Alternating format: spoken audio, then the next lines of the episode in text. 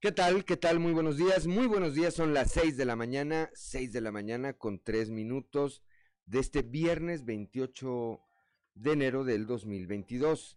Yo soy Juan de León y esto es Fuerte y Claro, un espacio informativo de Grupo Región. Como todas las mañanas, como todas las mañanas, saludo a quienes nos acompañan a través de nuestras diferentes frecuencias en todo el territorio del estado de Coahuila. Aquí para el eh, sureste de nuestra entidad a través de la señal de la 91.3 de frecuencia modulada, transmitiendo desde el corazón del centro histórico de la capital del estado, aquí desde el sexto piso del edificio ubicado en las calles de Allende y Ocampo. Para las regiones centro, centro desierto, carbonífera y cinco manantiales por la señal de la 91.1 de FM, transmitiendo desde Monclova, desde la capital del acero.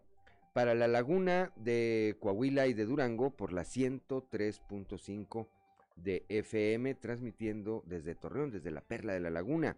Para el norte de Coahuila y el sur de Texas por la 97.9 de FM, transmitiendo desde Piedras Negras. Y para Acuña, Jiménez y del Río, Texas, por la señal de la 91.5 de frecuencia modulada, transmitiendo desde Ciudad Acuña. Un saludo, por supuesto, también a quienes eh, nos acompañan a través de las redes sociales por las diferentes páginas de Facebook de Grupo Región. Como todas las mañanas, como todas las mañanas, hoy hay mucha información y estos son los titulares. En las primeras horas de este viernes en Los Ángeles, California, murió el eh, cantante argentino Diego Verdaguer, le decían el argentino más mexicano. Bueno, pues murió esta madrugada, su familia lo dio a conocer a través de las redes sociales, murió a los 70 años, víctima, víctima de los efectos del COVID-19. La diócesis de Saltillo anunció, dio a conocer anoche, ya eh, en las últimas horas de la noche, que el obispo emérito de esta capital, Monseñor Francisco Villalobos Padilla, estaba contagiado de COVID-19. En este comunicado, la diócesis aclara que el obispo es asintomático y que se encontraba en su domicilio eh, en buen estado de salud. Anoche, otro milagro, otro milagro ocurrió en la estación Oriente de Bomberos. Una joven mujer eh, que habita que vive en la colonia Valle de las Flores, bueno, pues no alcanzó a llegar, ya no alcanzaba a llegar a un hospital, llegaron, eh, iba a dar a luz, llegaron a la estación de bomberos Oriente, eh, ubicada ahí en ese sector de Valle de las Flores, ahí dos eh, paramédicos mujeres la socorrieron y lograron, y lograron que tuviera a su bebé sin mayor complicación. Tras permanecer hospitalizado dos semanas, el día de ayer la diócesis de Saltillo confirmó el deceso del padre César Augusto Bon, eh, Bon, vicario adscrito de la, eh, de la parroquia de Nuestra Señora de San Juan de los Lagos en el municipio de Monclova. Murió, murió por COVID-19 y es el primer sacerdote que fallece en este 2022 a causa de la pandemia. De nueva cuenta, la Secretaría del Bienestar inició una jornada de vacunación express dirigida a los rezagados de primera y segunda dosis. En esta séptima ocasión se dispusieron 26 mil vacunas de la farmacéutica AstraZeneca y este periodo de vacunación durará dos días. Para este fin de semana se pronostica que ingrese el Frente Frío número 25, el cual traerá precipitaciones pluviales en la región sureste del estado. Ahora mismo, ahora mismo en la mañana aquí, por lo menos en la capital del estado, se siente una ligera brisna, lo que hace bastante, bastante peligroso el pavimento. Maneje con precaución.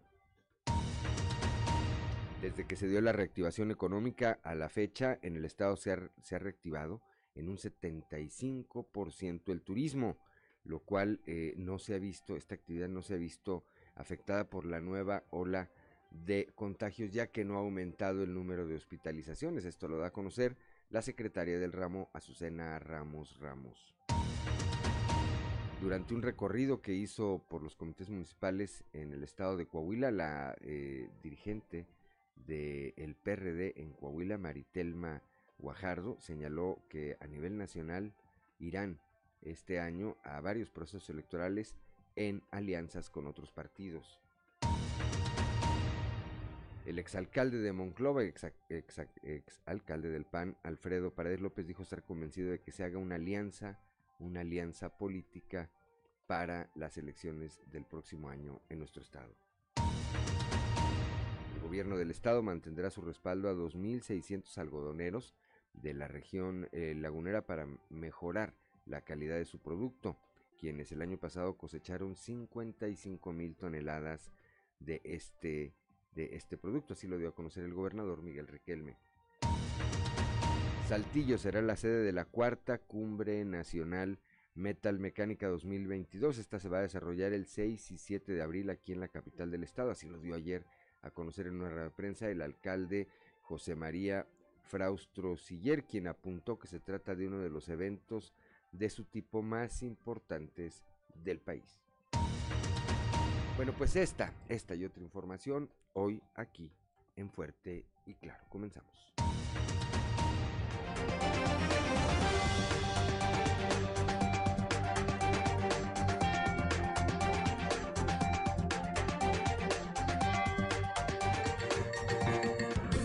Esto es Fuerte y Claro. Transmitiendo para todo Coahuila. Fuerte y Claro. Las noticias como son con Claudio Linda Morán y Juan de León.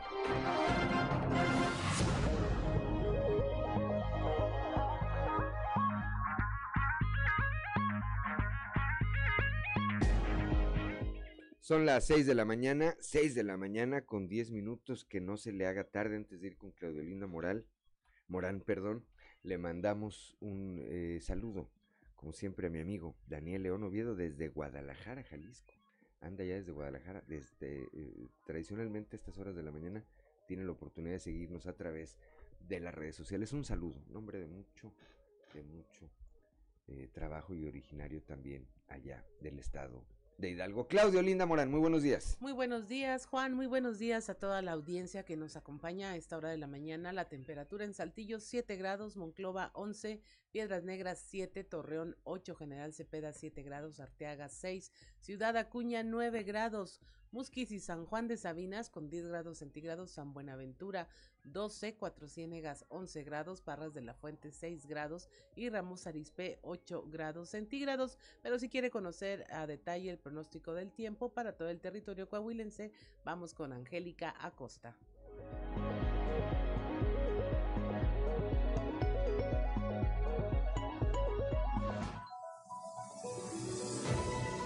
El pronóstico del tiempo con Angélica Acosta.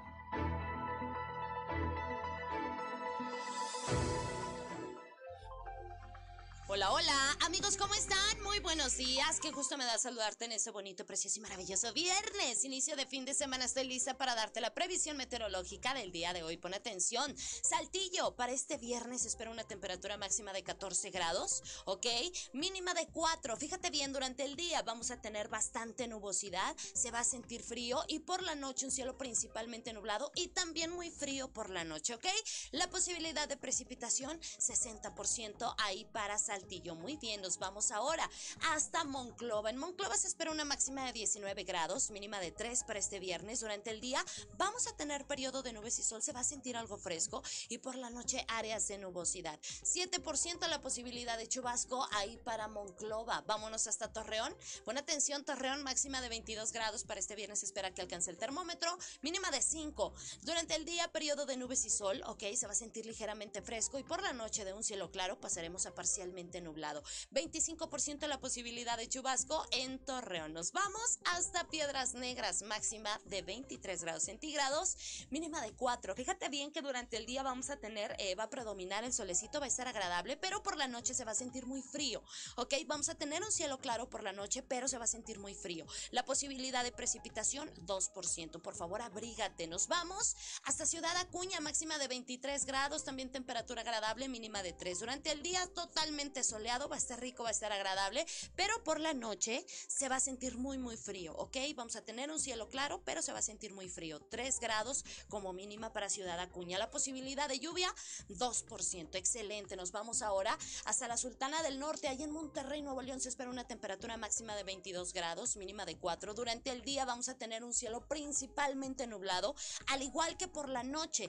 Atención, Monterrey, usted y amigo, amiga, que tiene vuelta para allá, ponga atención porque se espera una temperatura, eh, bueno, perdón, una probabilidad de precipitación elevada tanto durante el día como por la noche, 86%. Así que bueno, maneje con cuidado, tome sus precauciones y por favor, amigo automovilista, póngase su cinturón de seguridad. Muy buenos días y feliz fin de semana. El pronóstico del tiempo con Angélica Acosta.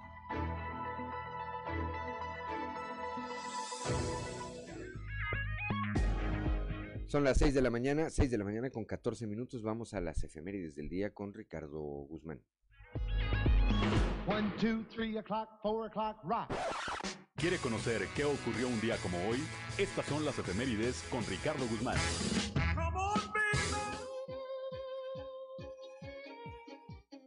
Un día como hoy, pero de 1853, nació José Martí, escritor y político independentista cubano. También, el 28 de enero pero de 1887, colocaron la primera piedra de la Torre Eiffel. Y un día como hoy, pero de 1918, se fundó en la Unión Soviética el Ejército Rojo, bajo el impulso de León Trotsky.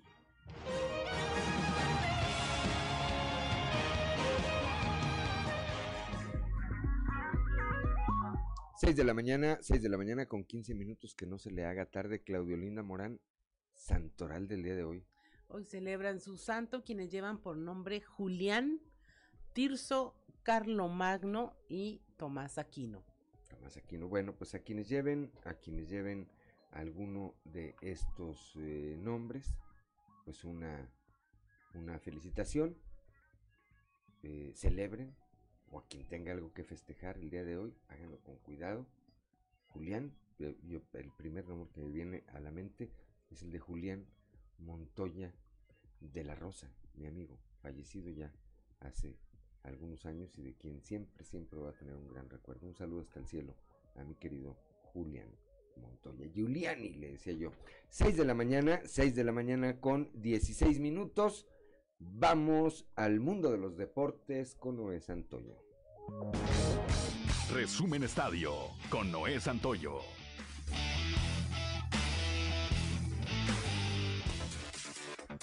Selección mexicana de fútbol sufrió de más, pero al final de cuentas lograron sacar la casta y dar la voltereta para vencer dos goles por uno a Jamaica en el Estadio Nacional de Kingston, dentro del octagonal final de CONCACAF, pese a jugar en superioridad numérica tras la histórica primera expulsión con VAR en las eliminatorias de nuestra región desde el final del primer tiempo, al tricolor parecía llegar la noche con el gol de Daniel Johnson al 50, tras un tiempo de total dominio del cuadro mexicano, que como ha sido costumbre, no lograron capitalizar con goles ante la ausencia de Raúl Jiménez y la nula producción de Rogelio Funes Mori. Fue una victoria agónica contra 10 rivales, pero al final de cuentas aparecieron Henry Martín y Alexis Vega para dar el triunfo a los mexicanos. En otro encuentro, Estados Unidos venció un gol por cero a El Salvador en un partido justo y lucido por pocos minutos para ambos combinados. Con una temperatura baja característica del invierno en el norte de los locales, Estados Unidos hizo valer su condición de local y Anthony Robinson dibujó el marcador que los llevó al subliderato del octagonal de CONCACAF detrás de Canadá. Rafael Nadal volverá a pelear por un gran slam. El campeón de 20 grandes derrotó en el duelo de semifinales a Matteo Berrettini y se sitúa a un solo paso de su vigésimo primer grande. Jugará la final contra Medvedev, quien derrotó a Estefanos Tsitsipas. Los contagios de COVID-19 continúan sumándose en el fútbol mexicano y ahora en esta fecha FIFA Tigres comunicó que su delantero Gignac se ausentó de la práctica por estar contagiado de coronavirus. La escuadra felina informó sobre el contagio del francés a través de sus redes sociales. Las muestras de apoyo de los aficionados universitarios no se hicieron esperar y desearon una pronta recuperación para el francés, quien de inmediato fue puesto bajo las medidas sanitarias necesarias para no propagar el contagio. Resumen Estadio con Noé Santoyo.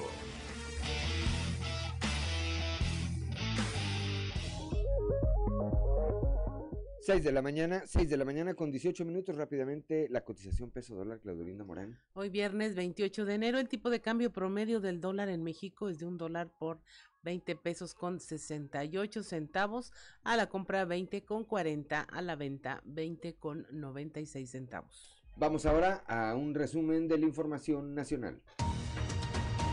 Deja cuarta ola de COVID-19, 495 muertes, es la segunda cifra más alta de esta temporada. En las últimas 24 horas, México registró 49.150 nuevos contagios y 495 fallecimientos. De acuerdo con la Secretaría de Salud, hasta el corte del 27 de enero se han registrado 4.828.000 casos totales en México y más de 300.000 fallecimientos. La Fiscalía General de la República detiene al excomisionado de la Policía Federal por el caso Rápido y Furioso. Elementos eh, de la Marina y agentes de la policía complementaron una orden de aprehensión en contra de Facundo Rosas Rosas, excomisionado de la Policía Federal. Esto luego de que atropelló y causó la muerte de una mujer. Él ya era buscado en medio de esta investigación como por su probable responsabilidad de haber participado en un esquema ilegal en colaboración con Estados Unidos a través del cual se habían introducido cerca de 2.000 armas de fuego ilegales al país. La DEA, el FBI y la Policía de Canadá acudirán a Quintana Roo para intercambiar información por la balacera en Excaret. Tendrá la visita de representantes de la Administración de Control de Drogas de, del Buró Federal de Investigaciones y la Policía Montada de, de Canadá para eh, evitar que sucedan nuevos hechos como esta balacera en el hotel de Escaret, eh, que se reportó el 21 de enero y dejó como saldo dos muertos y una persona más lesionada. Y finalmente llega Aeroméxico a un acuerdo con su principal grupo de acreedores. Esto le permitirá eh, facilitarles el camino para salir de la bancarrota. Una juez en Nueva York escuchará los argumentos finales sobre la propuesta y luego decidirá si aprueba el plan de reorganización de la aerolínea mexicana. Y hasta aquí la información nacional.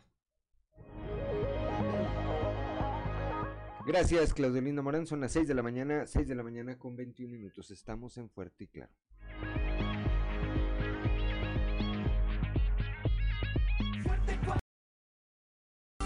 Seguimos en Fuerte y Claro.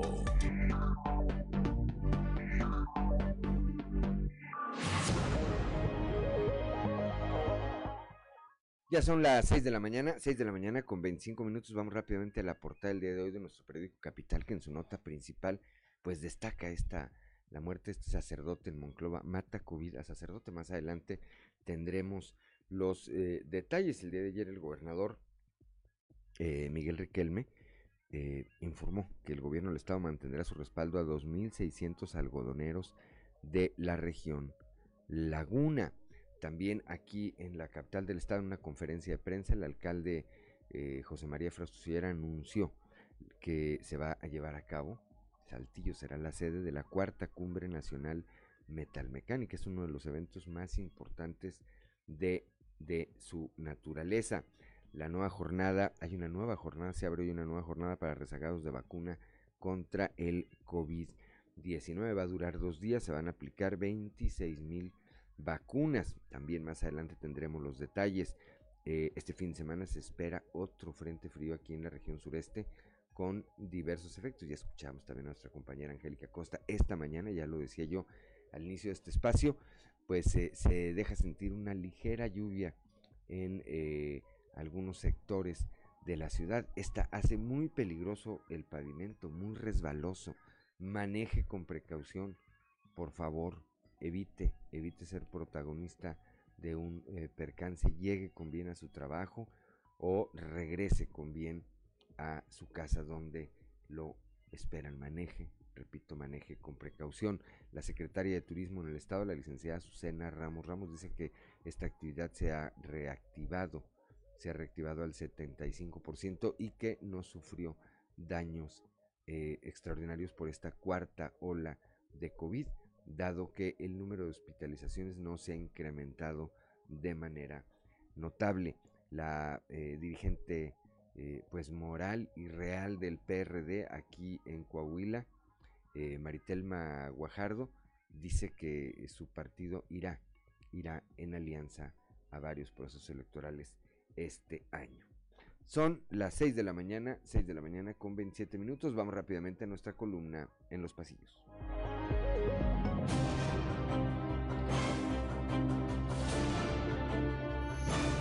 Y en el cartón de hoy, especialista, que nos muestra el presidente de México, Andrés Manuel López Obrador, quien sostiene en una mano como si fuera un muñeco de ventrílocuo al subsecretario de Salud, Hugo López Gatel, mientras que el presidente nos dice, es un privilegio tener a uno de los mejores científicos del mundo. Largo y tendido platicaron ayer los gobernadores de Coahuila, Miguel Riquelme, de Guanajuato, Diego Sinué, de Tamaulipas, Francisco Javier García Cabeza de Vaca y de Jalisco, Enrique Alfaro quienes se reunieron como parte de los encuentros de la Alianza Federalista. El encuentro se celebró en Guanajuato y de lo ahí platicado pronto habrá novedades. Por el Congreso del Estado anduvieron los consejeros del ICAI Luis González Briceño, que además preside el instituto, y la comisionada Berta Isela Mata Ortiz, para entregar al Poder Legislativo el informe de actividades correspondientes al 2021. Otra buena se apuntó ayer el fiscal general del Estado, Gerardo Márquez Guevara, y esta en coordinación con las autoridades federales mexicanas y las norteamericanas, al detener en Acuña a un presunto delincuente que en los Estados Unidos habría dado muerte a un oficial de policía. El sujeto, detenido en una operación en la que participó la Agencia de Investigación Criminal y la Guardia Nacional, fue enviado ayer mismo al otro lado del río Bravo. En gira de promoción de Coahuila y de Torreón anduvieron ayer el alcalde Román Alberto Cepeda y la senadora Verónica Martínez. Ambos estuvieron en la Embajada de España con Juan López Dóriga, así como con Gautier Mignot, embajador de la Unión Europea, además de reunirse con el embajador de Francia, Jean-Pierre Asbasadourian. Son las 6 de la mañana, 6 de la mañana con 29 minutos. Vamos rápidamente un recorrido un panorama informativo por el estado. Comenzamos allá en la región centro con Guadalupe Pérez, que ayer platicó con Maritelma Guajardo, la líder del PRD en Coahuila, y quien dice que su partido proyecta alianzas con otros institutos políticos. Guadalupe Pérez, muy buenos días.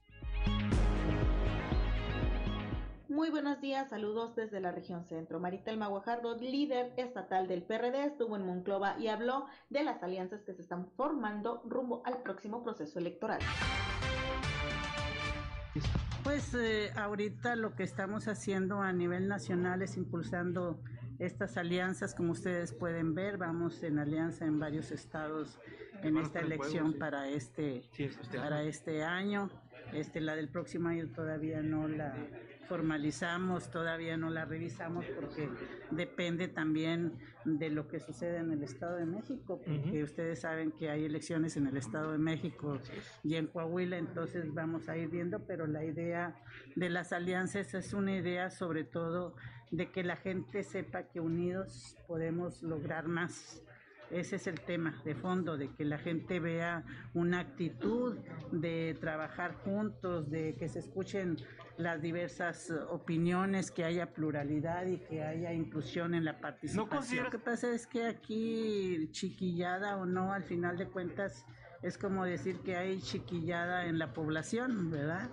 Este representamos eh, todos eh, a la gente, este, algunos más, algunos menos, pero al final de cuentas lo que importa es que vayamos eh, eh, buscando el beneficio de la gente.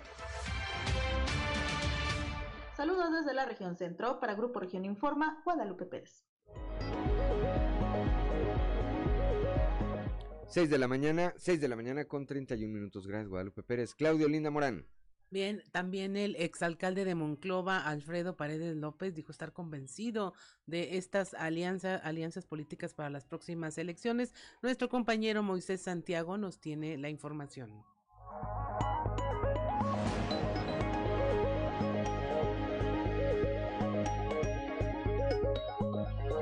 Días, Juan y Claudia, y a todo nuestro amable auditorio que nos escucha en todo Coahuila. En la información que tenemos para el día de hoy, el exalcalde de Monclova, Alfredo Paredes, está convencido de ir por la alianza partidista.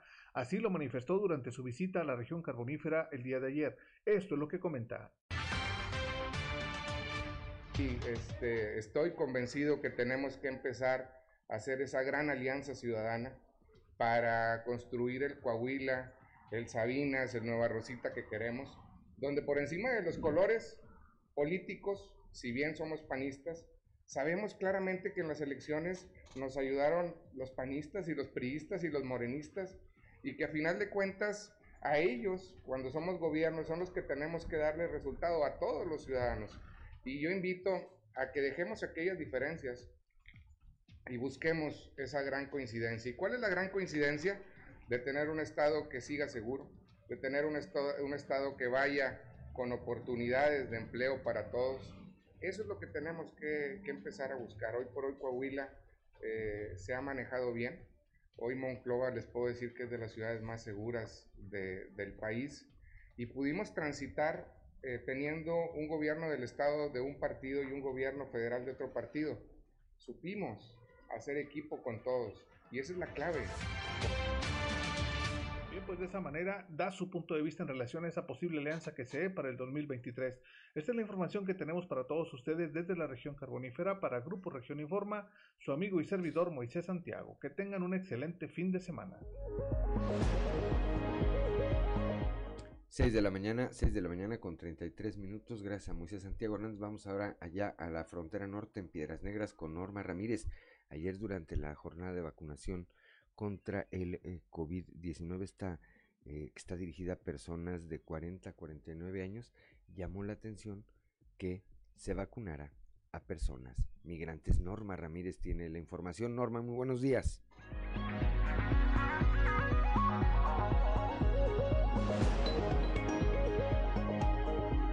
Muy buenos días. La información desde Piedras Negras es la siguiente. Diana Araceli López Castorena, servidora de la Nación y coordinadora del módulo de vacunación, dio a conocer que esta jornada, en donde se tenía proyectado inmunizar a las personas de los rangos de edad de 40 a 49 años, se aprovechó para proteger a los biológicos con AstraZeneca, Pfizer y Biotech a personas no vacunadas de segunda y refuerzo, así como menores de 2 y 17 años y primera dosis. Pero lo que se distinguió en esta actividad fue el acceso a los migrantes para que se aplicara la vacuna.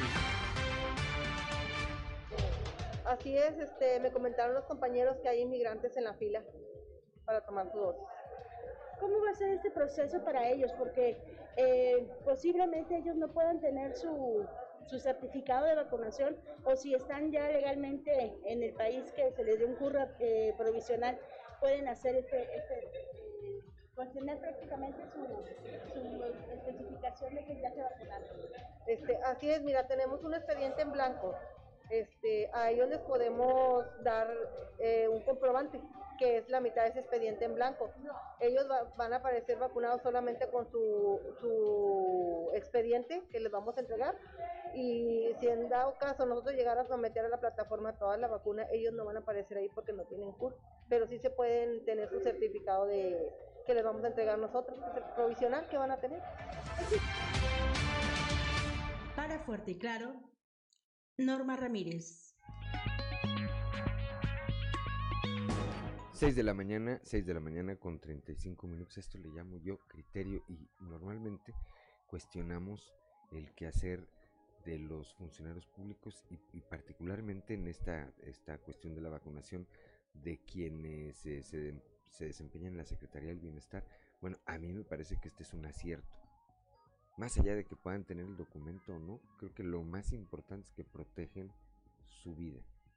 En una situación en la que que de por suyo es complicada, miles de kilómetros de sus casas con el riesgo que están por emprender, que están por tratar de conquistar eh, el sueño americano, pues siempre el que se les eh, otorgue la vacuna es, eh, insisto, más allá de papeles y de registros y demás, es un acto de humanidad. 6 de la mañana, perdón, 6 de la mañana con 36 minutos. Claudio Linda Morán. En Ciudad Acuña eh, se realizó una gira informativa por parte del secretario de Salud, Roberto Bernal Gómez. Se reunió con industrias y, representantes de las cámaras empresariales. Nuestro compañero Ricardo Ramírez nos tiene los detalles. Muy buenos días amigos de Fuerte y Claro para informarles que al inicio de la gira informativa del secretario de Salud del Estado, Roberto Bernal Gómez, en Ciudad Acuña, donde se reunió con representantes de diferentes industrias y cámaras empresariales de esta frontera, dio a conocer los nuevos parámetros y medidas de acción ante el incremento de los casos de COVID-19 en las industrias maquiladoras. En este sentido, informó que todos los trabajadores que resulten positivos a COVID-19 y que sean asintomáticos deberán ser aislados por lo menos 5 días, mientras que si presentan algún síntoma mantendrán un resguardo de 7 días. Esto resalta ante las antiguas medidas de aislamiento de hasta 15 días para los trabajadores. Este tipo de modificaciones y algunas otras ante los protocolos de acción por COVID-19 fue las que presentó Bernal Gómez. El paciente positivo asintomático debe de resguardarse por cinco días, nada más. Entonces, empleadores y empleados. Salir, positivo cambia como era. Antes eran 14 días. Ahora cinco días y te vas a trabajar. Y es en todo el mundo. Y establecido por la federación. Positivo con síntomas son siete días. Nada más. Y ya pueden trabajar la historia del mundo en aquellos pacientes que ya pasaron esto, como Nueva Zelanda, como Sudáfrica, aparentemente no dura mucho. Es uno o dos meses y empieza el descenso. De hecho, ya tenemos cuatro o cinco días que vamos descendiendo en el número de casos. Informó desde Ciudad Acuña, Ricardo Ramírez. Ya son las 6 de la mañana, 6 de la mañana con 38 minutos. Aquí en el eh, sureste de nuestro estado, Raúl Rocha platicó con el presidente de la Coparmex, quien señala que esta organización empresarial, esta Cámara Empresarial mantiene su postura de comprar vacunas contra el COVID-19 en cuanto puedan tener acceso a ella. Ayer veíamos una noticia, ¿verdad?, de que ya los gobiernos y, los gobiernos y los particulares podrán ya en breve eh, comprar la vacuna de manera particular. Escuchemos, escuchemos lo que dijo Roberto Cabello. Raúl Rocha, muy buenos días. ¿Qué tal compañeros? Buenos días. Esta es la información para el día de hoy. La Coparmex Saltillo mantiene su postura de comprar vacunas contra COVID-19 para su fuerza laboral en cuanto puedan tener acceso a ella, dijo su presidente Roberto Cabello. Señaló que desde que se inició con el proceso de aplicación de la vacuna contra COVID-19, los empresarios afiliados a esta confederación han mostrado su interés de adquirirla desde hace mucho tenemos la postura de que se ha pedido al gobierno federal donde podamos como empresas invertir en las, vacunas. No se había podido porque era exclusivo para el gobierno. Ahorita que se abre, eh, pues vamos, a, vamos a, a, platicar con las empresas. La mayoría estaban dispuestas, tanto empresas como empresarios, en invertir para sus empleados. Y bueno, pues ahora que se abre vamos a, a, platicarlo con ellos. No tenemos ahorita un monto todavía exacto, pero sí, sí el interés de todas las empresas para invertir en sus empleados. Sí, no todas las empresas lo van a hacer, como te decía, hay algunas empresas que sí ya están, en Coparmex hay muchas que están dispuestas a invertir, tanto como digo, empresas y empresarios, para, decir, para, para, para sus empleados. No tenemos ahorita el dato, pero sí pero sí hay mucho interés. Ahorita no, nada más es, es eh, a lo mejor contratación de un poco más de personal y también eh, horas extras para, para no bajar la producción. Esta es la información para el día de hoy. Buen día. 6 de la mañana, 6 de la mañana con 40 minutos. Gracias a Raúl Rocha.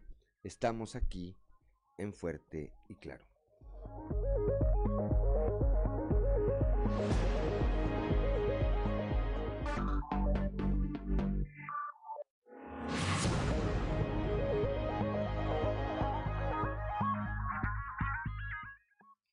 Son las 6 de la mañana, 6 de la mañana con 44 minutos. Ya está en la línea telefónica mi compañera Leslie Delgado. Antes de ir con ella, comentar esta información que dio a conocer anoche la diócesis de Saltillo a través de un eh, boletín de prensa que leo de manera textual. Dice, en relación al estado de salud de Monseñor Francisco Villalobos Padilla, la diócesis de Saltillo informa.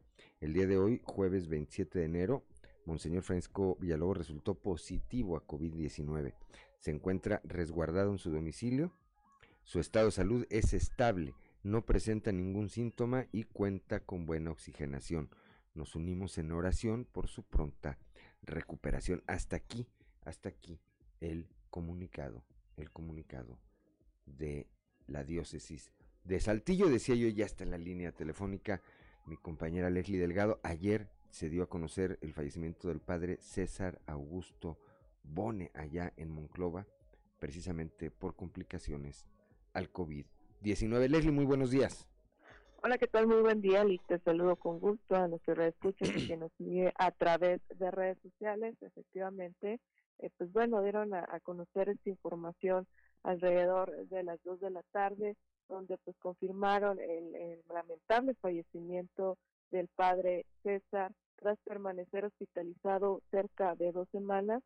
Eh, él ingresó precisamente el 14 de enero a la clínica CEMEX por un cuadro de insuficiencia respiratoria debido al SARS-CoV-2.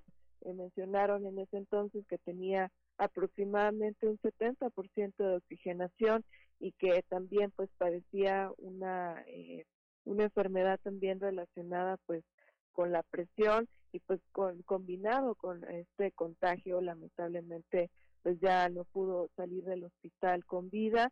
Y pues bueno, mencionaron también que eh, pues bueno, él estuvo, eh, él más bien fue ordenado como sacerdote en el 27 de junio del 2008, fue vicario parroquial eh, de la parroquia de Nuestra Señora del Perpetuo Socorro, también aquí en Saltillo estuvo en la parroquia del Ojo de Agua y pues bueno, él también fungía como vicario parroquial de Nuestra Señora de los eh, lagos, ahí en eh, Monclova, que fue la última, pues digamos, cargo que él tuvo y que lamentablemente el día de ayer a los 47 años perdió la vida. A través de redes sociales, pues enviaron tanto la feligresía, la comunidad diocesana, sacerdotes, laicos, pues las condolencias. Y el día de hoy, eh, Monseñor Hilario González estará presente en una, una misa exequial precisamente pues para despedir al padre eh, César, quien, pues bueno, eh, ayer lamentablemente confirmaron su deceso. Cabe mencionar que es el primer eh, presbítero que pierde la vida por COVID-19 en este 2022. Recordemos que en el 2021 cerca de 10 sacerdotes también perdieron la vida que integran la diócesis de Saltillo y pues bueno, es lamentable la noticia que se dio a conocer el día de ayer. Así es, eh, Leslie Delgado. Bueno, pues ahí el reporte completo de lo que ocurrió con eh, el padre eh, César allá en eh, Monclova. anoche comentaba yo con Leslie, comentábamos Leslie precisamente este tema del el obispo Villalobos. Está a punto de cumplir 101 años. El primero de febrero cumple 101 años. Él es, él nació el primero de febrero de 1921, de tal manera que este primero de febrero, este primero de febrero, pues va a cumplir 101 años. El primero de febrero es que como domingo, lunes, martes, ¿verdad? El martes 1 de febrero cumple 101 años. Y eh, creo que muchos estamos de acuerdo, Leslie, en que va a salir adelante. Efectivamente, pues bueno, para conocerse esta noticia eh, del contagio, es el segundo contagio por el que pasa Monseñor Villalobos, desearle una pronta recuperación y bueno, también pues sí mencionas que cumple 101 años, es el uno de los obispos, y no es que el obispo más longevo eh, que eh, vive actualmente y bueno, desearle buenas, buenas vibras y sobre todo pues que salga adelante de este padecimiento y pues bueno, ya posteriormente celebrar pues estos eh, 101 años. Bueno, pues que así sea. Gracias, Leslie Delgado. Eh, muy buenos días, gracias por su reporte. Gracias, excelente día para todos y excelente fin de semana. Al pendiente de la información. Gracias, 6 de la mañana, 6 de la mañana con 50, con 50 minutos. Y bueno, pues sí, este, eh, una vida tan, tan eh, fructífera tan longeva, 101 años, está a punto de cumplir, lúcido totalmente. Este, todavía hace algunas semanas comentábamos este tema, Claudia, de eh, Claudia Auditorio, de que el obispo Villalobos pues anda ahí caminando todavía por el centro de la ciudad con eh, pues con toda la actitud como dicen los muchachos ahora verdad como dicen los muchachos ahora y eh, qué lamentable que le haya dado COVID-19 creo que no está ajeno como ser humano a que pegue pero creo que va a salir adelante. Que su estado de salud es bueno no reporta la diócesis también buena oxigenación y que están eh, resguardado en casa ya es una gran ganancia. Así es. En materia de atención al, al COVID. Va a salir adelante nuestro saludo, por supuesto. Este, por supuesto, eh, y nuestros deseos de una muy pronta, de una muy pronta recuperación. Son las 6 de la mañana, 6 de la mañana con 51 minutos. Todavía no tenemos a Víctor Barrón. Ya está Víctor Barrón en la línea en la línea telefónica. 6 de la mañana con 51 minutos. Vamos a, a platicar en un momento más eh, con el Claudio Linda Morán. Así es, pues trae un tema ahí por ahí de un video que se hizo viral y que presuntamente ocurrió en el ayuntamiento de Francisco y Madero. Ya salieron a decir que no, que no fue ahí, pero él nos tiene todos los detalles de la información. Buenos días, Víctor. Claudia, buenos días también al licenciado Juan de León y a todo el auditorio de Fuerte y Claro.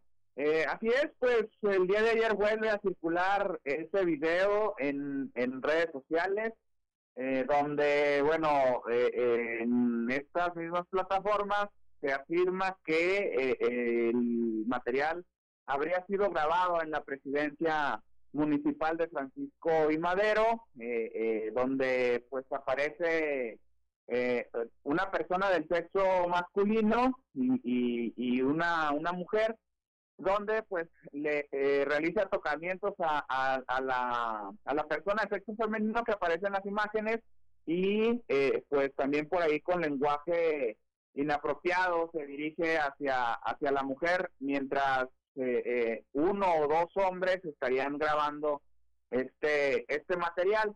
Así que pues ese es un video que, que de nueva cuenta en estos días recientes pues circuló en las redes sociales y pues buscamos, tratamos de buscar al alcalde eh, eh Jonathan Ábalos Longoria, eh, alcalde de Francisco y Madero, no pudimos hacer contacto con él eh, para preguntarle sobre esta situación, pero sí nos atendió el responsable del área de difusión e imagen, Claudia, Jair Cordero Nava, y en, bueno, la explicación y bueno, es la, la, versión institucional del Ayuntamiento de Madero, es que este video no es o no fue grabado en las instalaciones de presidencia de, de aquel municipio, así lo afirma el, el funcionario, no fue grabado en la presidencia de Madero, eh, eh, no es un video actual, nos comenta que ya en tiempo anterior se había utilizado ese mismo video eh, eh, para lo que él eh, afirma, pues habría sido una estrategia de desprestigio en contra de la, de la administración que encabeza Jonathan Ábalos. Esa es la, la respuesta, la versión que da el ayuntamiento de Madero, pues por allí suponiendo que sería una estrategia de otros partidos políticos para hacer eh, una campaña de desprestigio en contra de la autoridad municipal de Madero. Eh, nos comenta que, eh, bueno, se señala en las redes que es un funcionario que está al frente de la del área de alcoholes en Madero. Nos aclara Cordero Nava que, eh, o la versión que da la, la administración maderense, que la persona a la cual refiere en las redes actualmente no labora para el ayuntamiento de Madero, sí lo hizo el año anterior, el año anterior sí lo hizo, sí trabajó para la, el ayuntamiento de Francisco y Madero Coahuila. En esta en este año 2022 no está laborando esta persona allí, eh, era el encargado de inspección y verificación. Así que es lo que se comenta, Claudia, en torno a esa, a situación. Eh, eh, no, no hubo una declaración por parte del alcalde, nos comentan que, que se encontraba trabajando o preparando un viaje, una actividad que eh, va a emprender en Misión, Texas, por una cuestión de ciudades hermanas. Eh, el día de hoy estará viajando para, para el estado norteamericano de Texas eh, el alcalde Jonathan Ábalos. Esa es la respuesta que nos dan de que no, no se no respondió a, la llamada de Grupo Región. Eh, en anteriores ocasiones no ha habido problema para dialogar con, con Jonathan Ábalos. En esta ocasión, bueno, nos atiende su, su responsable de difusión e imagen, Claudia, y esa es la respuesta que nos dan a nivel institucional. No es un video actual y la persona no trabaja en el ayuntamiento maderense. 6 de la mañana con 56 minutos. Así es, Víctor. Entonces, en conclusión, el acto sí se registró, pero no es actual, no es en la presidencia municipal, pero es un exfuncionario eh, de la administración municipal. Así es, esa, esa es la versión que nos da el titular eh, eh, de difusión de, de, Madero. Pues esperemos que haya por ahí alguna denuncia si esto ocurrió y aún este pues es válido hacerla, pues porque es un acto que un hecho que no no debe ser. Eh, te agradecemos mucho, Víctor, la información y que tengas un excelente fin de semana. Igualmente para todos, un saludo. Muchas gracias a Víctor Barrón. Son las seis de la mañana con 56 minutos. Estamos en Fuerte y Claro. Regresamos. Trámite. Seguimos en Fuerte y Claro.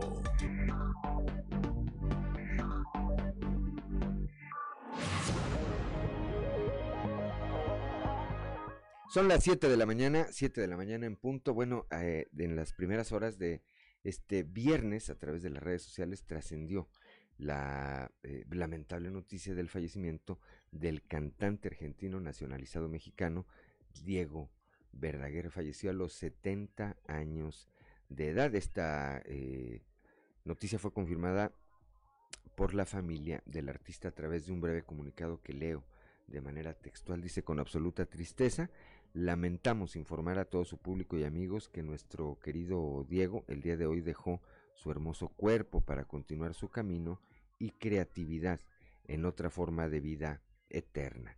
Toda la familia estamos sumergidos en este dolor, por lo que apreciamos su comprensión en estos momentos tan difíciles. Y firma la familia Verdaguer Miguel.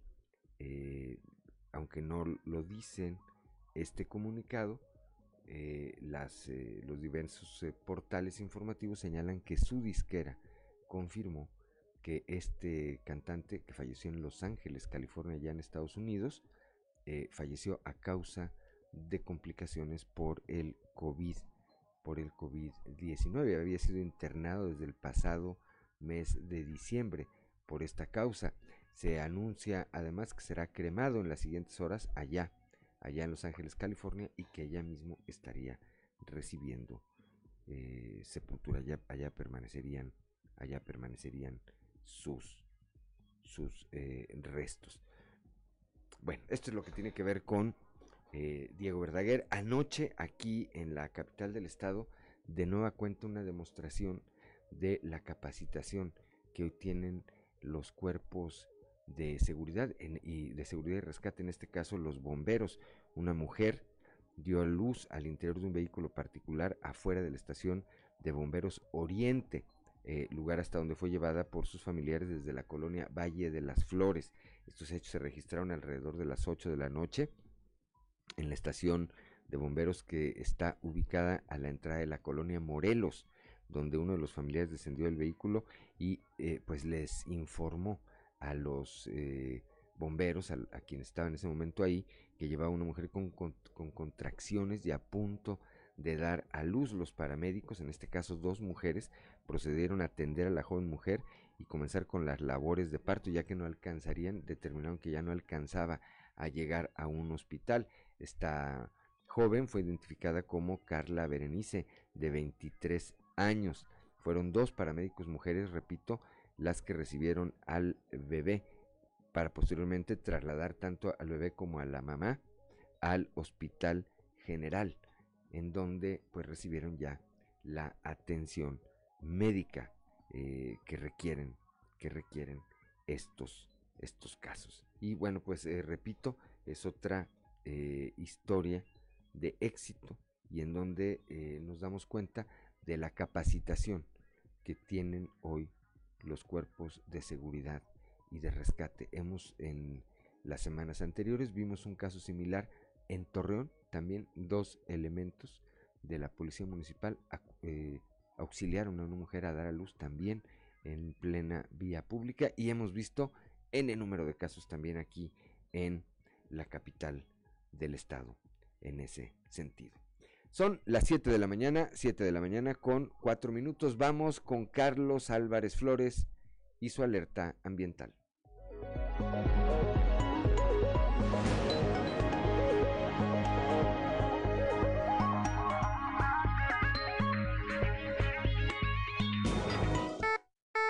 Alerta ambiental con Carlos Álvarez Flores. Muy buenos días. Continuando con el tema de los árboles y del suelo agrícola. Miren, hace tres semanas, un mes, el Washington Post, que es uno de los diarios norteamericanos más importantes, nos dedicó un reportaje a México criticando la forma de producción agrícola en el Valle del Yaqui. El Valle del Yaqui se encuentra ubicado en la región aledaña a Navojoa, a Ciudad Obregón, Sonora.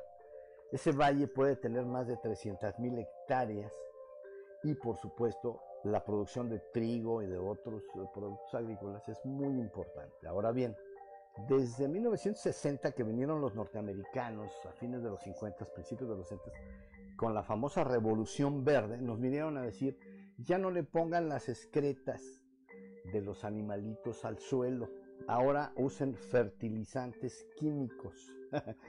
y nos trajeron la urea, el sulfato de amonio, en fin, el nitrato de amonio, el cloro de potasio y el superfosfato triple y el superfosfato simple, que serían los más importantes fertilizantes químicos que usamos en México. Ahora bien, la crítica de estos, eh, de este diario, de unos periodistas, ¿verdad?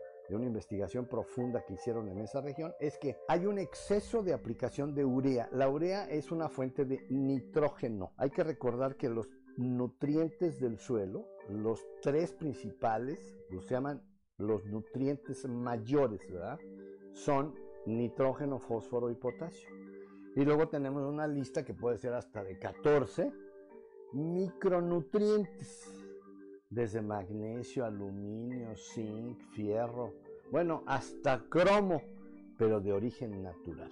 Ahora bien, el tema es que la urea es un compuesto ácido y si nosotros pasamos, nos pasamos 20 años agregando urea al suelo, pues el suelo se acidifica. Hasta aquí lo voy a dejar, voy a seguir hablando la semana entrante, vamos a seguir hablando del problema que se genera con el uso de la urea. Muy buenos días.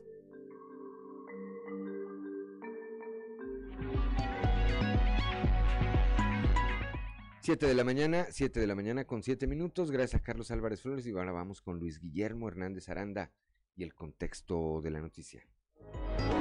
El contexto de la noticia con Luis Guillermo Hernández Aranda. A prácticamente un mes de haber iniciado su gestión como alcalde Román Alberto Cepeda, los ciudadanos hemos visto acciones para recuperar un Torreón que estaba en el olvido, pero sobre todo nos ha confirmado cómo tener buena coordinación con el gobernador Miguel Riquelme da resultados. Los malos servicios primarios fueron la constante en la administración pasada. Hoy con el arranque del programa La Ola se tiene una ciudad más limpia, además de que se generó empleo a 200 personas que en tiempos de pandemia se habían quedado sin un ingreso.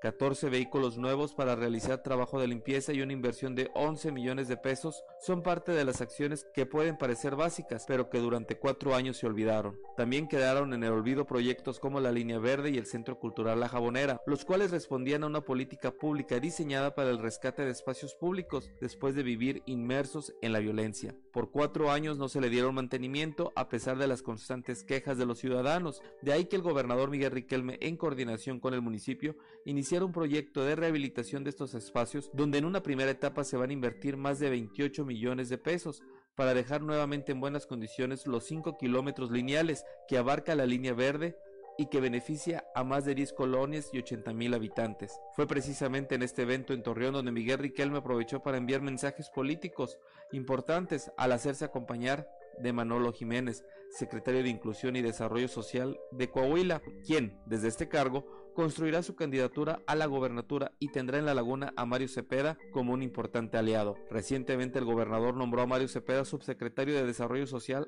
e Inclusión en la laguna, quien tiene una amplia experiencia en el trabajo en las colonias y es de los hombres de mayor confianza del gobernador. De ahí que las piezas se vayan acomodando para consolidar el proyecto político de Miguel Riquelme, que ve en Manolo Jiménez a su sucesor. De hecho, ese fin de semana, el exalcalde de Saltillo permaneció en Torreón para sostener reuniones con presidentes municipales y la estructura de desarrollo social donde Mario Cepeda juega un papel fundamental. En este ajedrez político, los alcaldes son de gran importancia y eso lo sabe Román Alberto Cepeda, que ha llegado a poner orden en diferentes áreas de Torreón, particularmente en la dirección de tránsito, donde a un mes de su llegada y con Luis Morales como titular de la dependencia, poco a poco ha logrado cambiar la percepción de una corporación que se convirtió en el terror de los ciudadanos. A un mes de gestión, el trabajo se va viendo al mismo tiempo que los mensajes políticos están a la orden del día. Soy Luis Guillermo Hernández, nos escuchamos a la próxima.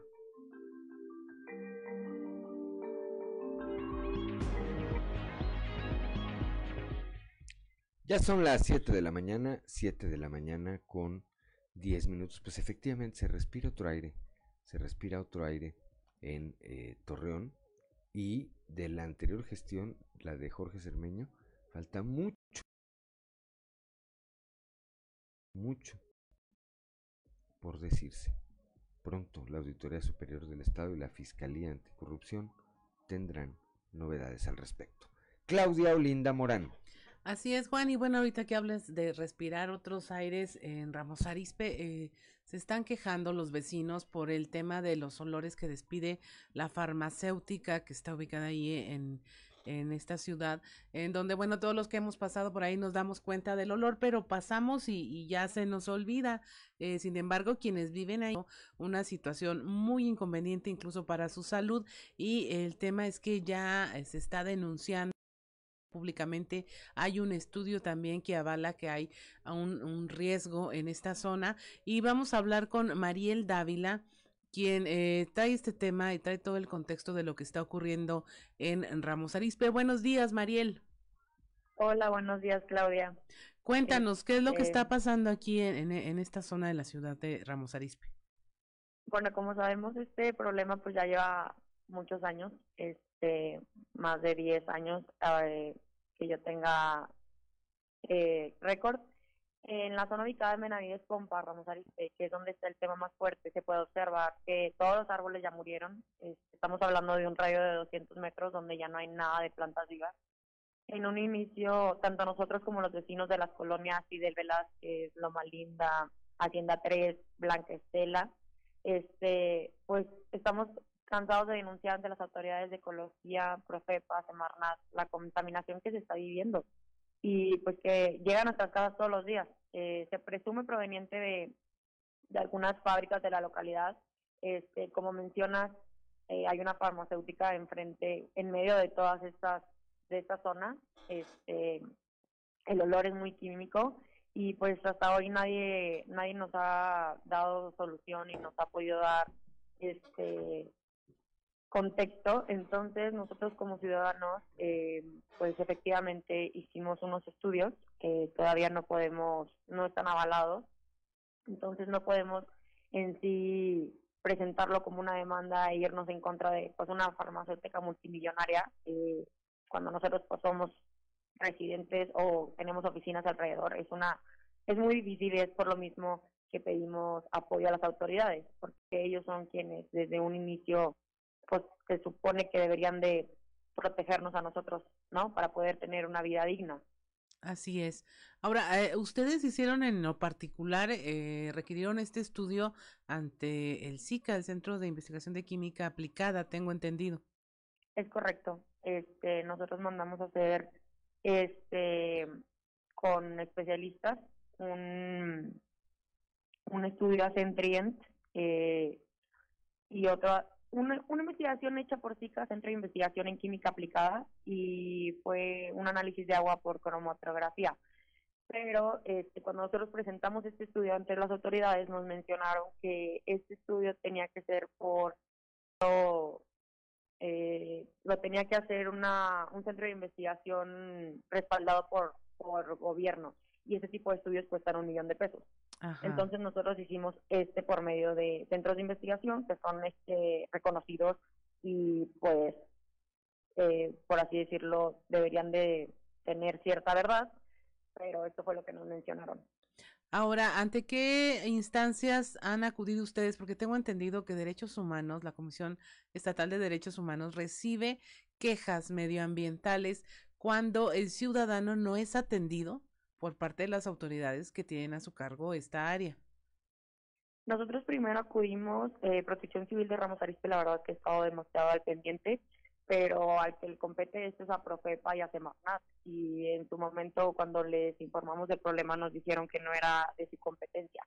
Lo que la verdad es, en, la LGEPA, eh, sale en la Ley General del Equilibrio Ecológico y Protección Ambiental, este, podemos ver que ciertamente es de su competencia y ellos deberían de ser quien se hagan cargo de lo que está pasando, porque es contaminación ambiental y también perjudica a las personas este, en su salud, ya que los núcleos de población este, han estado padeciendo de alergias, ardores en la nariz, ojos irritados, dolores de cabeza, desmayos y enfermedades en la piel. O sea, nada más de estar ahí se produce vómito. Así es, son las 7 de la mañana con 15 minutos. Estamos hablando con Mariel Dávila, quien es residente de Ramos Arispe y quien nos está hablando de cómo esta contaminación ambiental está afectando a las personas. Y mire, yo solamente quiero que, que se ponga un poco en, en sus zapatos, eh, porque efectivamente es un olor muy característico cuando se pasa por Ramos Arispe. Usted habrá subido ventanillas o, o bajado para que entre el aire y lo respira unos instantes, pero vivir en donde permanentemente se está respirando esta sustancia que tengo entendido fue nitropropano, una de las sustancias detectadas, eh, pues está causando irritación en la nariz, garganta, pulmones, piel, ojos y este pues ya tienen otros efectos como dolores de cabeza, se reduce la capacidad para transportar el oxígeno en la sangre, o sea, son problemas de salud y también medioambientales, pues imagínense que mueran este, todos los árboles alrededor de la zona a consecuencia de esta contaminación. Eh, me contabas ayer que incluso ha habido movimientos de la gente, desplazamientos, se van de la zona. Es correcto. Este, la gente, una vecindad, eh, toda se fue, una que estaba ubicada exactamente atrás de una la farmacéutica que está en cuestión. Este, también, pues nosotros hemos sufrido eh, en las oficinas desmayos y la gente, pues claramente ya no quiere trabajar en, en esas circunstancias, ¿verdad? Así es, luego se vuelve ahí un, un, tema de que qué fue primero, que si estaba primero la empresa y luego se instalaron las colonias alrededor, o que si es al revés y cómo tendría que haber ocurrido las cosas, pero la realidad es que se está afectando la salud de los habitantes, no es un problema que tenga que ver con quién llegó antes y quién después. Había una empresa, pero se dieron permisos para que hubiera eh, colonias y, y ahí centros habitacionales en su alrededor. Tendría que ser una empresa que no tenga ninguna emisión contaminante. Sí, la verdad es que es preocupante la situación porque aparte se están, o sea, se están afectando los cuerpos de agua en el municipio de Ramos Arizpe y el cual cuenta con 130 mil habitantes. O sea, la verdad es que si alguien se mete al río, si ya son, salen con salpullido y es esa forma de vivir. Entonces, es un asunto de corresponsabilidad y es competencia de los tres niveles de gobierno, tanto municipal, estatal y federal, establecer las acciones y sanciones a los responsables de las descargas fuera de norma. Y pues la raíz es muy obvia y queremos que la empresa responsable de las emisiones de gases fugitivos este, se presupone que también eh, se presume que también son explosivos y olores que se han generado por escurrimientos y el correcto confinamiento de aguas residuales y queremos que se subsane el daño y es lo único que buscamos. ¿Qué es lo que sigue, Mariel? O sea, están haciendo la denuncia pública, tienen este estudio que no es aceptado como prueba, eh, pero que está avalando la presencia de sustancias contaminantes. ¿Qué es lo que sigue para los vecinos de, de este bulevar Jaime Benavides Pompa en Ramos Arispe? Pues eh, por el momento estamos tratando de que se nos escuche y hemos acudido a municipio y queremos que Profepa y Semarnat y si no, de cierta forma tendrán que tendremos que tomar cartas en el asunto. Así es. Eh, eh, la descripción que me hacías ayer era de un olor muy fuerte, no solo a medicina, este, que la gente ya hasta detesta el, el, el tomar medicinas porque pues prácticamente las están respirando. Sí, prácticamente hay gente que ha dicho que se suena la nariz y sale como negro. Este, entonces, y muchísimas cosas. La verdad que hasta se podría decir que te puede dar cáncer. Es, es muy es muy alarmante, pero quedémonos con lo primero dicho.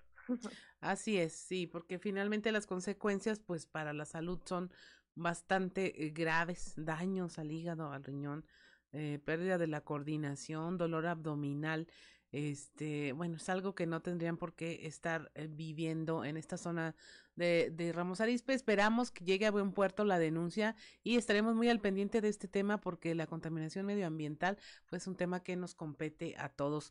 Muchas gracias, Mariel. Esperemos que tengan éxito en su denuncia y que reciban respuesta por parte de las autoridades. Muchísimas gracias a ti.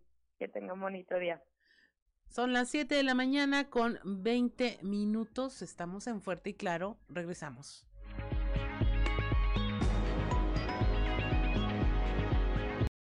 Y claro.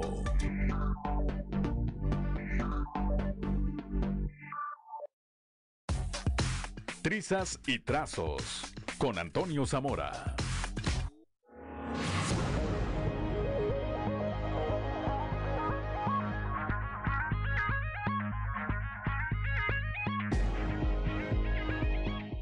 Son las 7 de la mañana, 7 de la mañana con 23 minutos y como todos los días desde la capital del acero, nuestro amigo periodista Toño Zamora. Toño, muy buenos días. Buenos días, Juan, ¿cómo estás? Muy bien, ¿y tú? ¿Cómo te va de viernes? Pues viernes, pues sí, bien, afortunadamente, ¿no? Todo esto, este, todo bien. Eh, comentarte, pues algunas cosillas, esos interesantes, como ayer en la noche, fíjate, Juan, que que recibí una este, un mensaje de un número desconocido.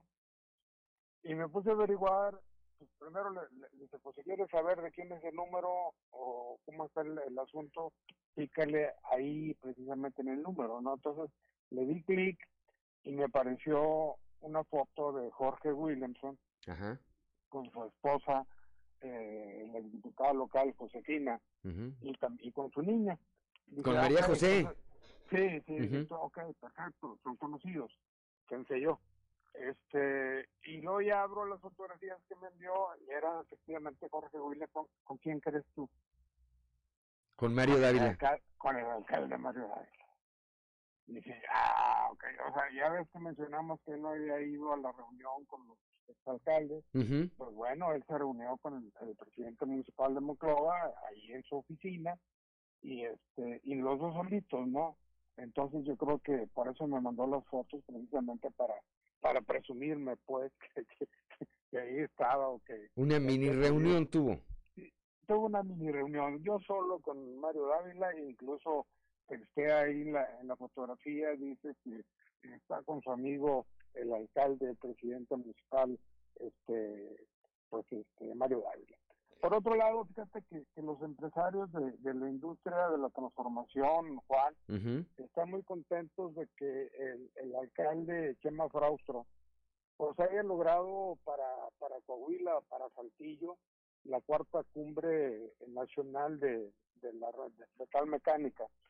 ¿Por qué? Pues porque esto va a traer muchos beneficios a, la gente que se dedica a este tipo de, de cosas, ¿no? O sea, incluso hasta el mismo Altos Hornos de México, que, que pues bueno, podrán aprovechar la presencia de, de proveedores de, de, diferentes partes del país y no solo eso, están ya amarrados gente de, de, Canadá, empresarios de Canadá, de Estados Unidos, por supuesto de México, va a llegar gente de, de China, de Alemania, eh, de, varios países de Europa que están interesados en, hacer ese tipo de negocios con empresas eh, mexicanas, pero sobre todo con las empresas de, Coahuila. Ya ves que aquí hay pues mucha mano de obra y, bueno, eh, va a servir ahí la cuarta cumbre, cumbre eh, nacional metalmecánica, pues promovida y, y, ganada por Chema Fraustro al gobierno municipal de la ciudad de, de Monterrey, mi Juan. Sí, este, siempre todo lo que implique este tipo de eventos, además de las oportunidades de negocios, como bien apuntas, Toño, eh, pues además traen una derrama económica a la ciudad donde se llevan a cabo, porque pues eh, el que llegue estas personas ocupan hoteles, comida, servicios, eh, taxis y demás, y demás. Entonces, me parece que es un, fue un acierto el haber logrado traerse esta sede acá, que sí, como bien apuntas originalmente, me parece que estaba contemplado que se llevara a cabo en el vecino estado Nuevo León, alguna gestión extraordinaria hizo el alcalde de Saltillo, Chema Fraustro, y logró, y logró traerse este evento acá eh, a la capital del estado, Toño. Así es. Por otro lado, Juan, eh, de acuerdo a, Socios Coparmex, eh, Coahuila es el el estado donde sus representados son los menos asolados por la delincuencia, solamente el 24.4% contra 51.1 de, de Durango, 57.1 de Nuevo León y 50.1 eh, por ciento de la media nacional, es decir, que lo que se está haciendo por el gobierno del estado, eh, con los municipios, y con las autoridades federales de, seguridad, pues esto va de viento en popa, Juan, y ojalá y así siga. Es que mira, ayer, ayer este platicaba precisamente de estos indicadores con el gobernador Miguel Riquelme.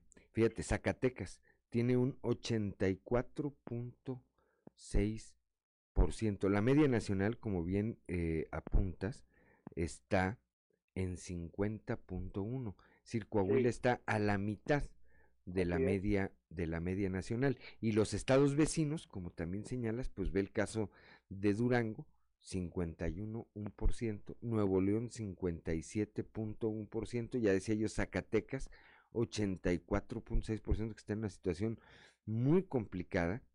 Eh, de los estados del norte, Tamaulipas 43, punto Sinaloa 43.7, Chihuahua 45.5. Bueno, ese es, como bien apuntas, pues me parece que un indicador que refleja de manera muy clara lo que se está haciendo en materia de seguridad aquí en Coahuila entre el gobierno del estado, el gobierno federal y los municipios.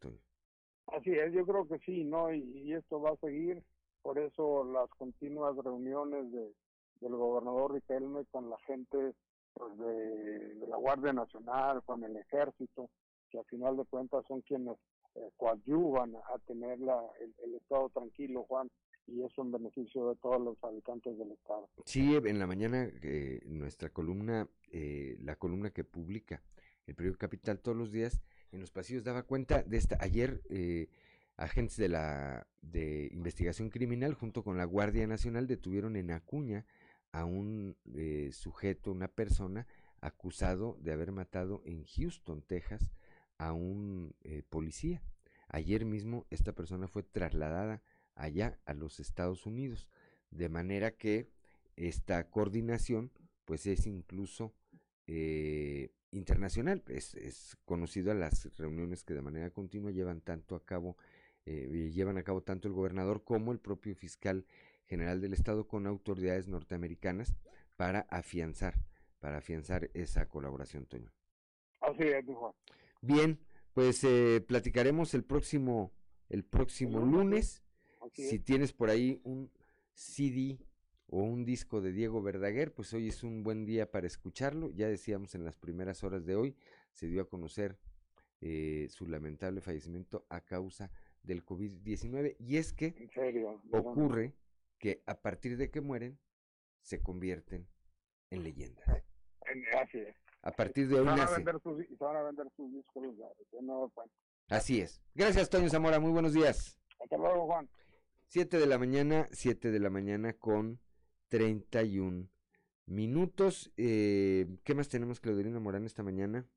bueno, vamos a continuar con la información, porque de nueva cuenta la Secretaría del Bienestar inició una jornada de vacunación express dirigida esta vez a los rezagados de primera y segunda dosis. En esta ocasión se disponen de 26 mil dosis de la vacuna de AstraZeneca para dos días de inmunización.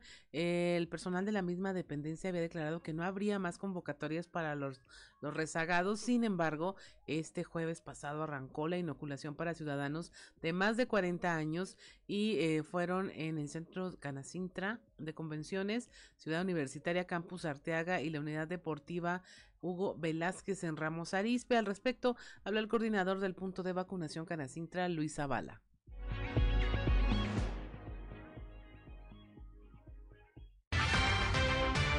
Mira, legado licenciado Reyes Flores de que se abrirían puntos ya permanentes en las clínicas del IMSS. Aquí tenemos dos situaciones importantes. Una, el habilitar la infraestructura en las clínicas para, para, para, albergar a la gente suficiente para, para que ya sea un punto permanente. Sin embargo, si tenemos un evento masivo de más de mil personas, pues no podemos arriesgar la clínica, ¿no? Entonces tenemos que mejor organizar un evento masivo para poder aplicar lo más que se pueda antes de habilitar las, los puntos permanentes. Entonces, haciendo el cálculo de entre 10 y 15 mil personas que pudieran faltar de, de alguna de las dosis, conforme a lo, lo que se estima, eh, se, se, decidió tomar un, una jornada más de, de, para rezagados. Esperemos que sea ya de las últimas o la última para que podamos ya habilitar esos puntos permanentes de vacunación. Para que no, no, no, no tengamos la, la, el problema de saturar una clínica ¿no? con, con las personas rezagadas. Entonces, lo más que podamos hacer en eventos masivos los vamos a estar realizando. Tenemos eventos masivos todavía de, de refuerzo para 40 mayores, o sea, ahí vamos a aplicar 40, 50, 60 y muy posiblemente para, para 30 y también para 18. Entonces, nos queda rato de, de jornadas de vacunación también.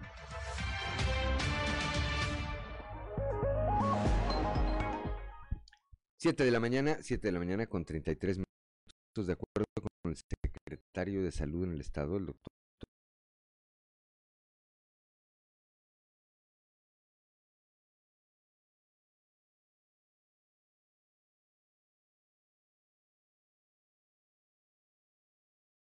con B.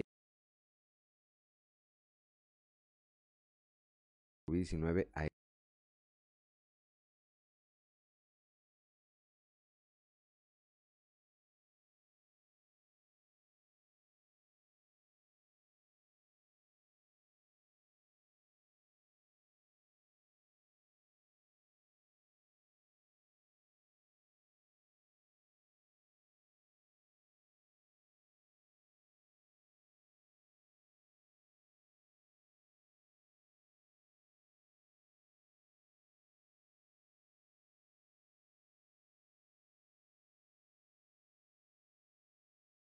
a cuidaron muchas muchas cosas en los capacites. Pues los médicos estaban enfermos, no llegaban pruebas, nos concentramos en las pruebas COVID. Entonces hay que retomar todo, todos son importantes.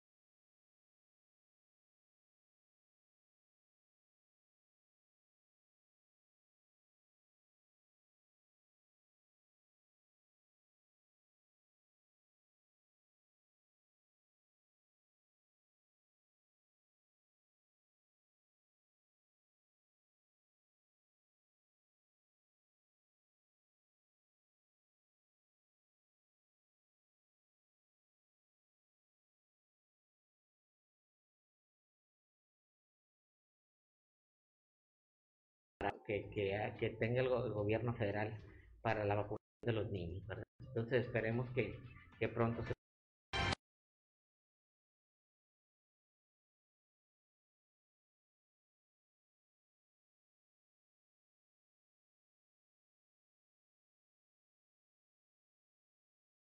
o trajo ya ser más precipitaciones eh, pluviales en la región sureste del estado. El alcalde de Arteaga, Ramiro Durán, indicó que incluso esperan caída de agua nieve en las zonas altas de la sierra.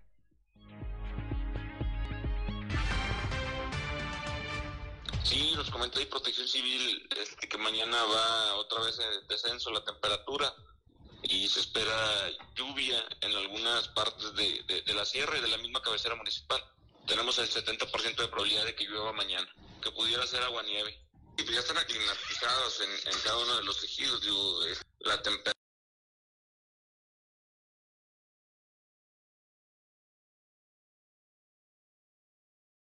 del municipio y pues bueno para mitigar algo de frío en las viviendas la mayoría en la zona serrana cuentan con estufas, con chimeneas de leña, entonces lo que estamos trabajando con ellos en la prevención de que si van a utilizar estas estufas, estos, eh, estas chimeneas, eh, pues cuenten con todas las medidas y que no vaya eh, negativo en, sus viviendas y lo más importante con sus familias. Sí, hay nieve, pero está muy alto en la sierra, o sea, es difícil el acceso, llegar, tendríamos que hacer senderismo para poder llegar a, a, donde se encuentra la nieve. Es, a más de 3.200 metros sobre el nivel del mar. Entonces, de la sierra, por ejemplo, donde tenemos más presencia de, de, nieve y aguanieve es en la Sierra de la Marta, del Coahuilón, eh, que está a espaldas, zona norte de Mesa de las Tablas.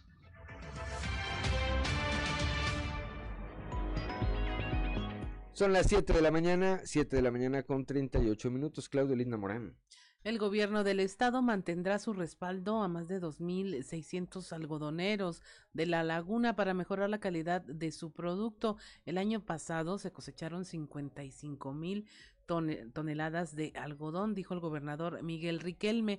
En la comarca sembraron más de 10.000 hectáreas en 2021, principalmente en San Pedro, Francisco y Madero y en Matamoros, con un rendimiento de hasta 5.5 toneladas cada una, informó el gobernador que para impulsar el seguimiento puntual del programa binacional para la erradicación del gusano rosado y picudo en la laguna, el secretario de Desarrollo Rural en Coahuila, José Luis Flores Méndez, se reunió con representantes de la Secretaría de Agricultura y Desarrollo Rural en dicha región. Ahí se precisó que a pesar de que Coahuila fue declarada libre de esta plaga desde el 2018, el programa mantiene su denominación en virtud de que subsiste la plaga de la otra especie de eh, picudo. Sin embargo, asentó que el año pasado las condiciones climatológicas y las labores fitosanitarias realizadas en el campo, como el retiro de varas y limpieza en los terrenos, además de la ausencia de lluvias en el periodo de las cosechas, permitieron enriquecer la calidad del algodón. Consideró que las utilidades alcanzaron el 100% porque en 2020 la paca de algodón se vendió en alrededor de 5 mil pesos y el año pasado alcanzó los 10 mil e incluso 11 mil pesos. Luego destacó que no obstante el nulo respaldo federal a los productores a lo largo de 2022, la administración estatal mantendrá su aportación para la entrega de insecticidas y el pago de fumigaciones aéreas en los sembradíos de algodón de San Pedro, Madero y Matamoros. 7 de la mañana, 7 de la mañana con 40 minutos. Estamos en Fuerte y Claro.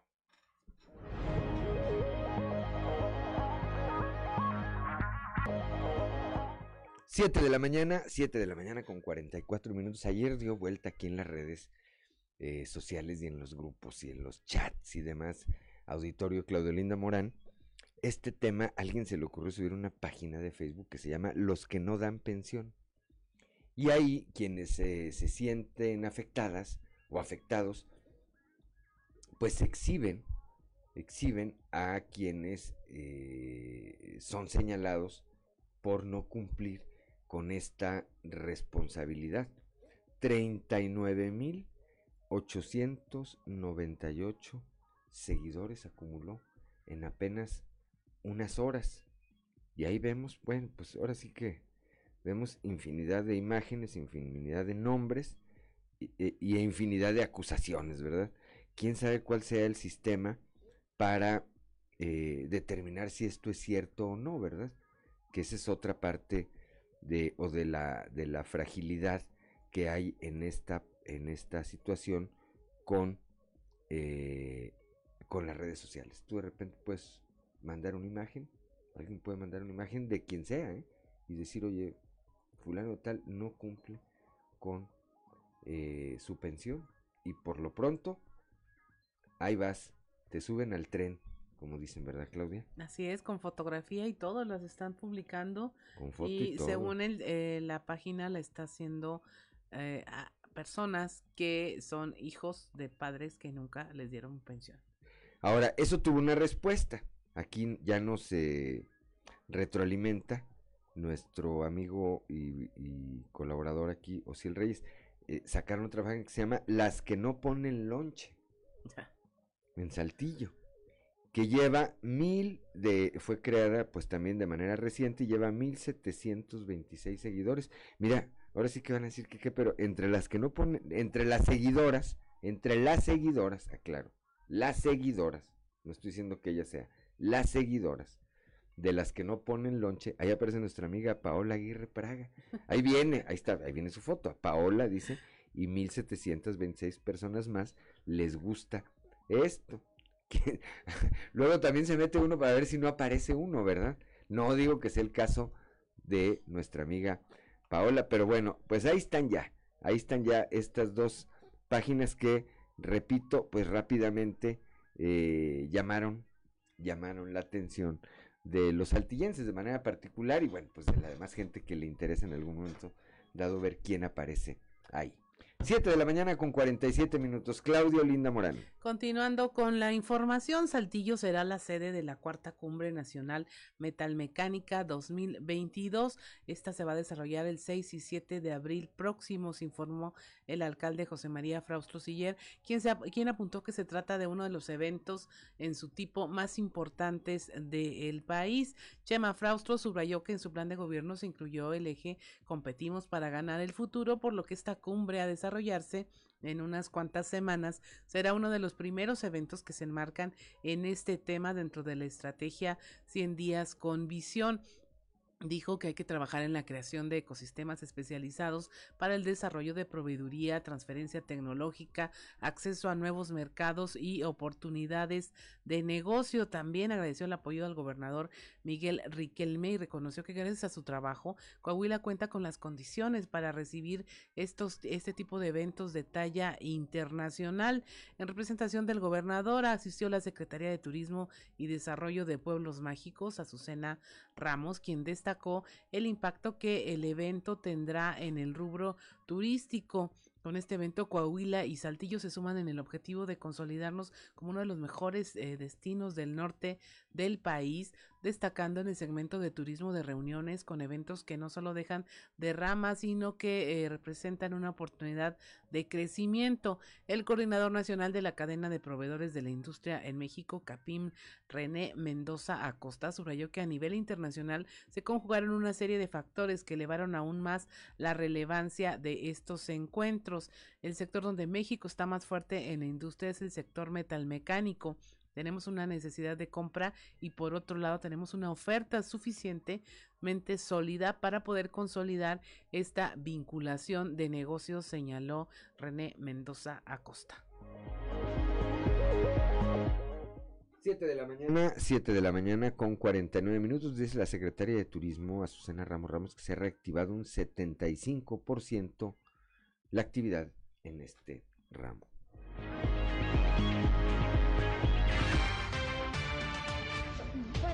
Llevamos aproximadamente un 75% en reactivación turística en general.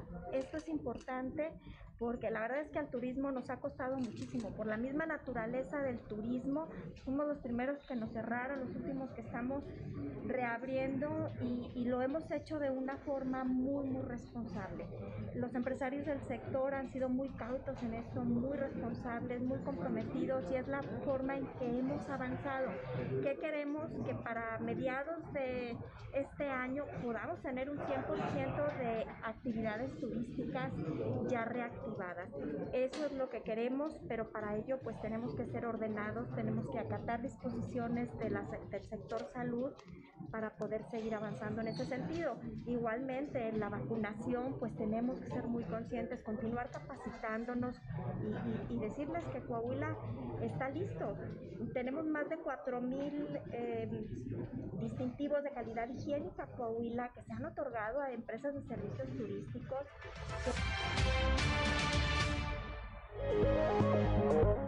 Son las 7 de la mañana, 7 de la mañana con 50 minutos, Claudio Linda Morán. Saltillo apostará por las reuniones y convenciones para explotar el turismo empresarial y aprovechar su infraestructura hotelera y restaurantera, dijo el alcalde José María Frausto Siller. Yo creo que nuestra región aquí en el sureste tiene una vocación principalmente orientada a este tipo de turismo, a un turismo empresarial, a un turismo de eventos. Entonces contamos con buenas instalaciones, con muy buena hotelería, con muy buenos restaurantes. Entonces podemos nosotros atender muy bien este tipo de, de, de cumbres. Estamos cerca de ciudades importantes y de aeropuertos importantes, que aunque Saltillo no tiene vuelos permanentes, al menos ahorita, este, pero sí tenemos a una hora de Monterrey pues un puente aéreo que va a cualquier parte del mundo. Entonces eso facilita las cosas. Hay que tomar bien nuestra vocación, pero nuestra vocación es mucho es de este turismo, turismo de empresas, este turismo ecológico también y de reuniones importantes.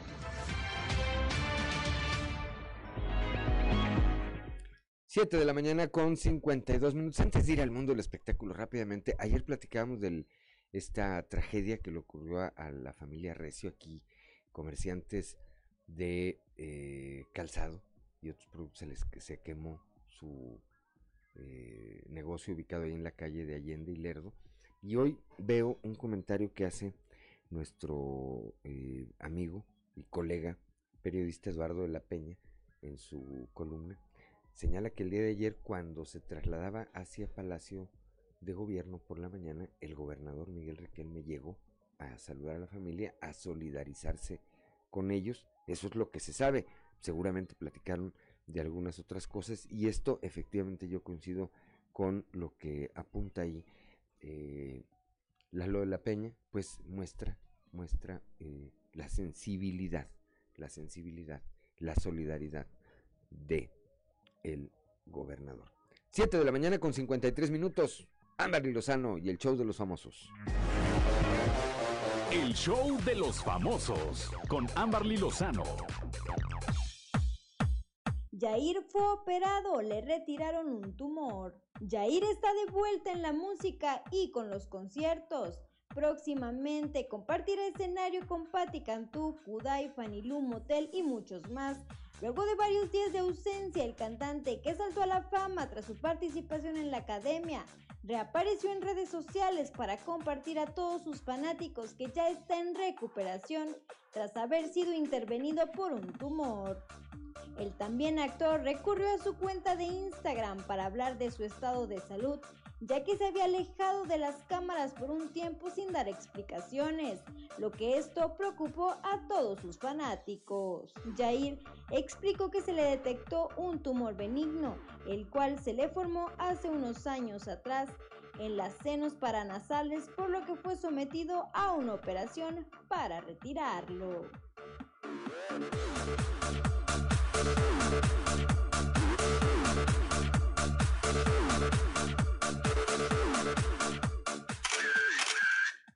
Sandra Echeverría denuncia que familiar sufrió asalto en Quintana Roo. En los últimos días se ha dado a conocer que la violencia en el estado de Quintana Roo ha aumentado considerablemente y ahora es Sandra Echeverría quien denunció que uno de sus familiares sufrió un robo en dicha entidad y bastante molesta pidió a las autoridades atender este y los demás casos que se han presentado.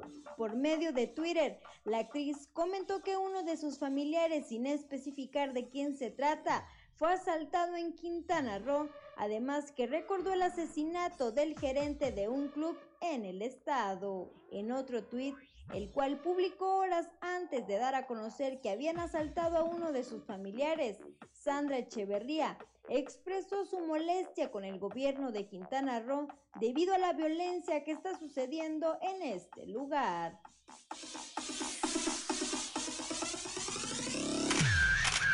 Reportó para Grupo Región Amberly Lozano. Son las 7 de la mañana, 7 de la mañana con 55 minutos. Nos vamos esta mañana de viernes. Gracias, gracias por habernos acompañado a lo largo de esta semana aquí en este espacio informativo. Lo esperamos mañana a partir de las 10 de la mañana en eh, sexto día y el eh, próximo lunes, pues de nueva cuenta, de nueva cuenta, a partir de las 6 y hasta las 8 de la mañana aquí en Fuerte y Claro, un espacio informativo de Grupo Región bajo la dirección general de David Aguillón Rosales. Yo soy Juan de León y le deseo que tenga usted el mejor de los días.